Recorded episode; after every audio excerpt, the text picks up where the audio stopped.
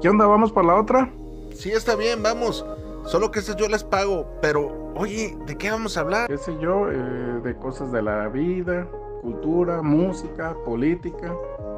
Una charla entre amigos, ¿qué dices? Sí, está bien, pero ¿qué te parece si a eso le agregamos eh, un toque divertido, sarcástico y diferente? Pero mientras... Vamos, por, la, otra. Around the world. Ladies and gentlemen,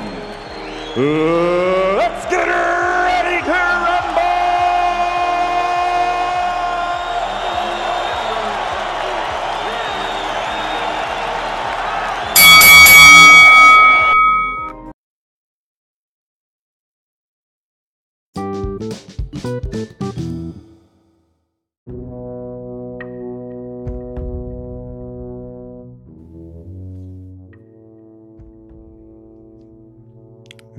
olvida aquella fecha.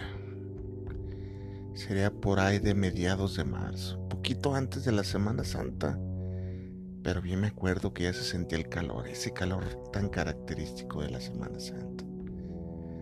Recién yo llegaba a esa, a esa colonia llamada Los Tulipanes. Acá en el entonces a un municipio de Tlajumulco de Zúñiga en la ciudad de Guadalajara.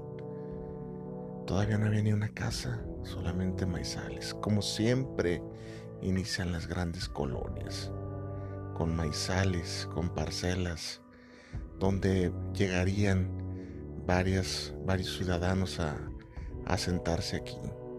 Para ese entonces yo había comprado mi terreno, un terreno que me había costado alguna cantidad de dinero, no muy, no muy elevada, pero sí me había costado mis centavos, fruto de mi trabajo que había obtenido de allá de ser pescador en La Paz, California.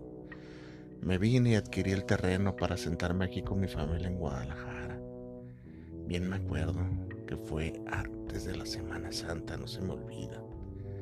Sería por allá del año 1976, cuando un domingo, cuando un domingo decidí, decidí llegar a mi terreno para ir a fincarle para ir construyendo las primeras bardas, los primeros castillos. Yo tuve algo de nociones de albañilería, albañilería y plomería, así que no me era tan difícil. Yo mismo decidí empezar a hacer lo que fuera los cimientos de mi futuro hogar. Me urgía, pues mis hijos ya demandaban un espacio, ya que yo rentaba uno por la colonia del Retiro, precisamente también acá en Guadalajara. Así pues me apresuré a llegar temprano a mi propiedad, a la que sería en un futuro mi hogar. Cuántas historias, cuántas historias no contemplan hoy en día los muros, los muros de lo que es mi hogar. Cuántas historias contadas, cuántas, cuántas risas, cuántas anécdotas. Resulta que llegué el domingo, presuroso serían como las 7 de la mañana aproximadamente, y me dispuse a hacer la mezcla, la mezcla para pegar. Ya tenía algunos castillos ahí, ya tenía las guías para iniciar con la obra. Así fue, había encargado un viaje de arena. Por ahí de las 12 del día ya tenía algo avanzadito. Enfrente de mi casa quiero que te imagines que había un enorme maizal solamente lo dividía una calle hecha por las eh, personas que pasaban por ahí, campesinos, pero mero enfrente estaba lo que sería mi casa, el terreno de mi casa. Así pues, serían ya como las 12 del mediodía, cuando de un de repente y sin contemplación me pasó rozando un enorme terrón de tierra que se desmoronaba, que se desmoronaba en la barda, en esa barda de ladrillos anaranjados. Insólito, insólito porque no había un alma en kilómetros a la redonda. No había nadie, absolutamente nadie. Creí, creí que era una broma de mal gusto, que alguien que me estaba jugando, algún campesino, algún pues futuro vecino que tal vez estaba por ahí las inmediaciones y quería gastarme una broma de mal gusto. Me asomé, pero lo único que obtuve fue la respuesta del viento, del viento a lo lejos, cómo rebotaba y cómo remolineaba alrededor mío. No había nadie, solo el viento y yo. Dije, habrá sido obra del, del viento, pero ¿cómo sería el viento capaz de levantar un terrón y dirigirlo hacia mi persona a la altura de mi cabeza? No busqué tantas explicaciones. Continué, continué levantando el muro. A los cinco minutos después de ese evento, nuevamente me avientan un terrón, esta vez mucho más exaltado, porque no, no hallaba explicación lógica, le quise buscar mil explicaciones y jamás le di explicaciones. Le rodeé la vuelta, buscaba a lo lejos, con mi cuchara en la mano, tembloroso ya. No era normal. Solamente se oían las hojas de esos maizales que el viento los acariciaba, anunciando que no había nadie kilómetros a la redonda. Solo yo y ese muro a medio construir que estaba levantando. Me parecía muy extraño que estaba ocurriendo en ese momento, en el lote que sería después en un futuro mi hogar. Continué trabajando pero esta vez extrañado y temeroso de que algo sucediera, y nuevamente me aventaron un terrón de arena. Ni tarde ni perezoso decidí abandonar la obra ese día. Me apresuré al ver que no había nadie. Nuevamente corroboré hasta donde mis ojos alcanzaban a ver y no había nadie. Solo se vislumbraba el camino, el camino solo. Y por allá, por allá unos remolinos que el viento formaba pero de en más nada. Nada, nada. A los años, a los años ya con mi casa bien hecha, pero apenas se divisaban una que otra casita de, mis, de los que serían mis vecinos. Estábamos ya conformando la nueva colonia que sería La Tijera. ¿Has oído hablar de La Tijera? Yo te invito, yo te invito a que, a que conozcas a que analices si esta historia es 100% real. Decía pues que poco a poco se veían las casas que iban conformando la colonia La Tijera, pero unas alejadas de, las otras. Allá, dos kilómetros veía una casita. Éramos pocos los que habíamos llegado, muy pocos. Y enfrente seguía ese maizal. Ya habían pasado algunos años, ya mi casa estaba bien hecha. Si bien es cierto que con piso de tierra y algunos muros todavía sin enjarrar, el fin del uso de esa casa ya estaba, ya estaba hecho. Un día, un día le hablé a mi hermano Jesús. Le dije que se viniera a hacer una carne asada, lo que él dispuso. Claro que sí, hermano, te, espero allá por la tarde.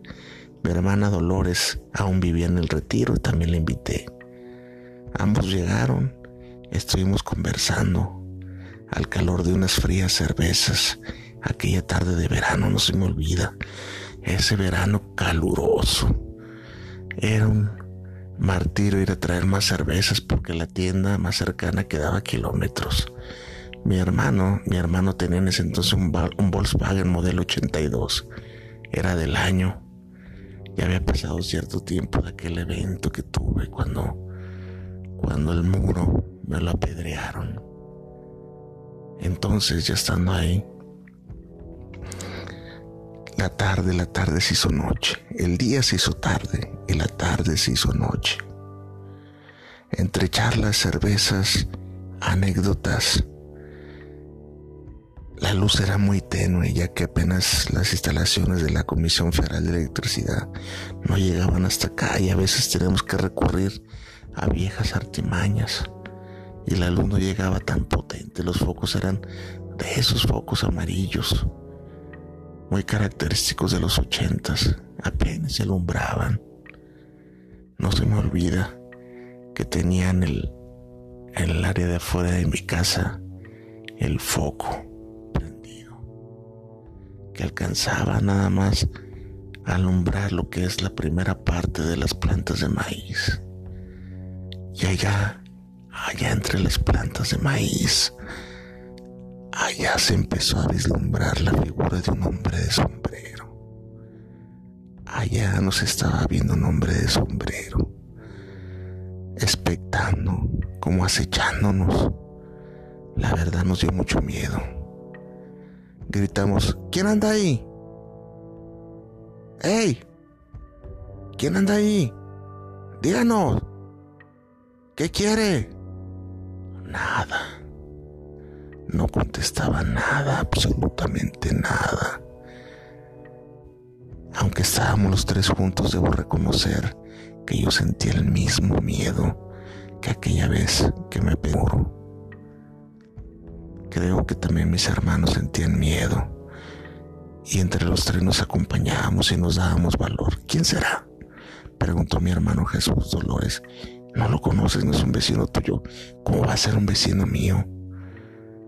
Si la casa que queda más cerca es hasta kilómetros. Además ellos vienen nada más los fines de semana. Justamente era fin de semana, pero esa semana no habían asistido a, su finca. ¿Qué hacemos? Ah, ya sé, dijo mi hermano Jesús. Agarró, se subió al carro, prendió el Volkswagen, aventó las luces hacia el área donde se encontraba ese hombre de sombrero desapareció. No había más.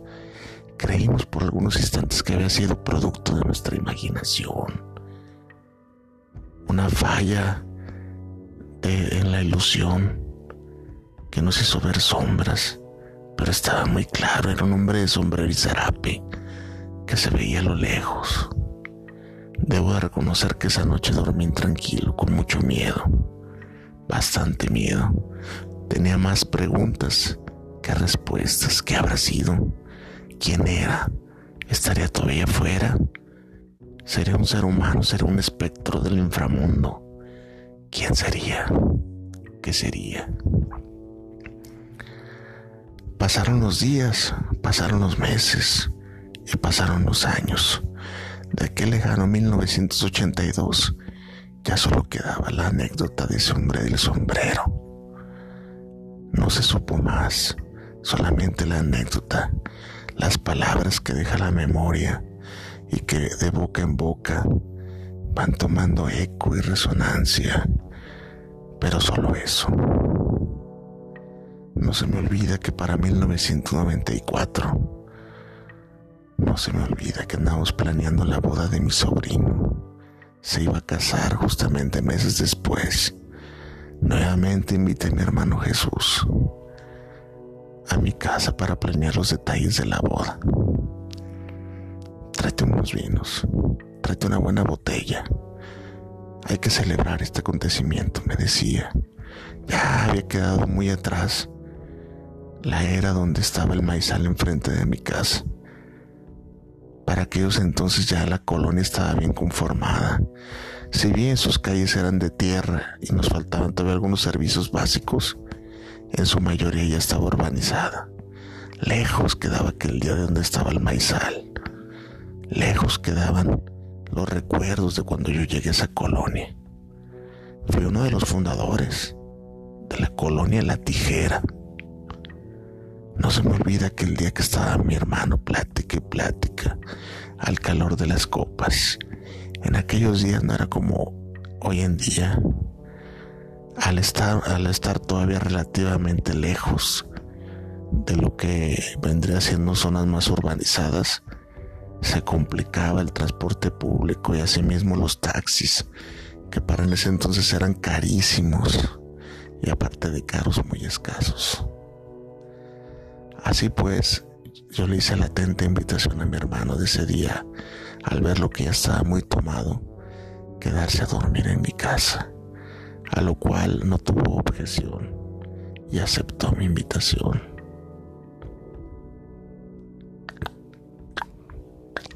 Pasaron las horas. Le presté la habitación que era mía. Yo me dispuse a dormir en la habitación de abajo. Recién se había casado también un hijo mío y la había dejado dispuesta para las visitas. Al otro día, al otro día mi hermano me levanta. Serían como las seis de la mañana, siete de la mañana. ¿Qué pasó? me comentó lo siguiente.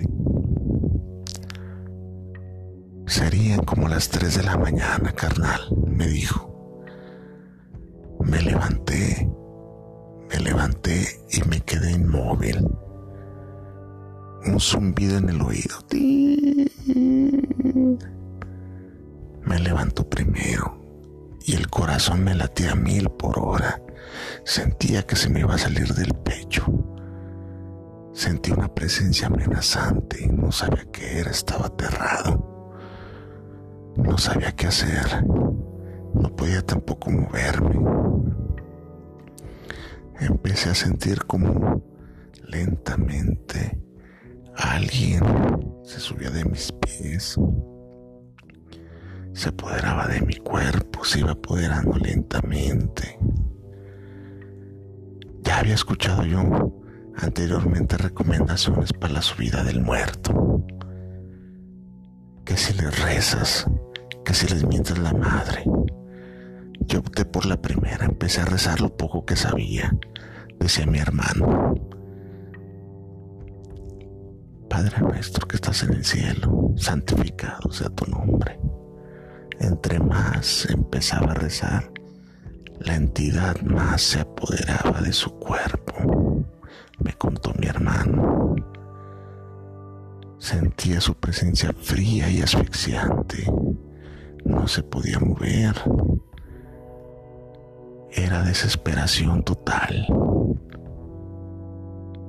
Para eso entonces el terror ya había invadido su cuerpo. Tenía mucho, mucho miedo. Entonces optó por la siguiente opción. Decir groserías para ahuyentar el espectro. Poco a poco empezó a sentir cómo esta entidad se retiraba de su cuerpo. Aún sin moverse y con los ojos bien cerrados, sudando frío, empapado de terror y de sudor, decidió abrir los ojos. Increíblemente se topó con quien lo quería poseer.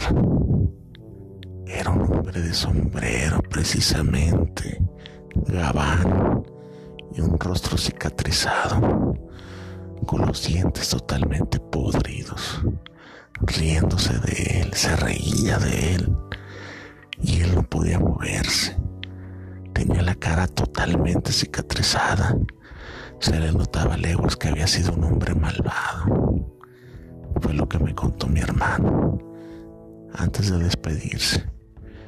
Ya en la charla y más calmado le invité que se quedara un poco más, a tomar un café y a desayunar. Llegamos a la conclusión y por investigaciones posteriores que justamente esa avenida que estaba tan marcada cuando yo llegué a la colonia La Tijera y todavía no había nada, en algún momento fue el camino real a Colima. Y muy probablemente ese espectro todavía existe aquí en la casa, todavía habita aquí en mi casa. He optado por aprender a vivir con él. Hay ruidos a veces extraños en mi casa, pero aprendí a vivir con el terror. Saludos, comunidad WhatsApp, Radio WhatsAppera. Hasta el próximo relato.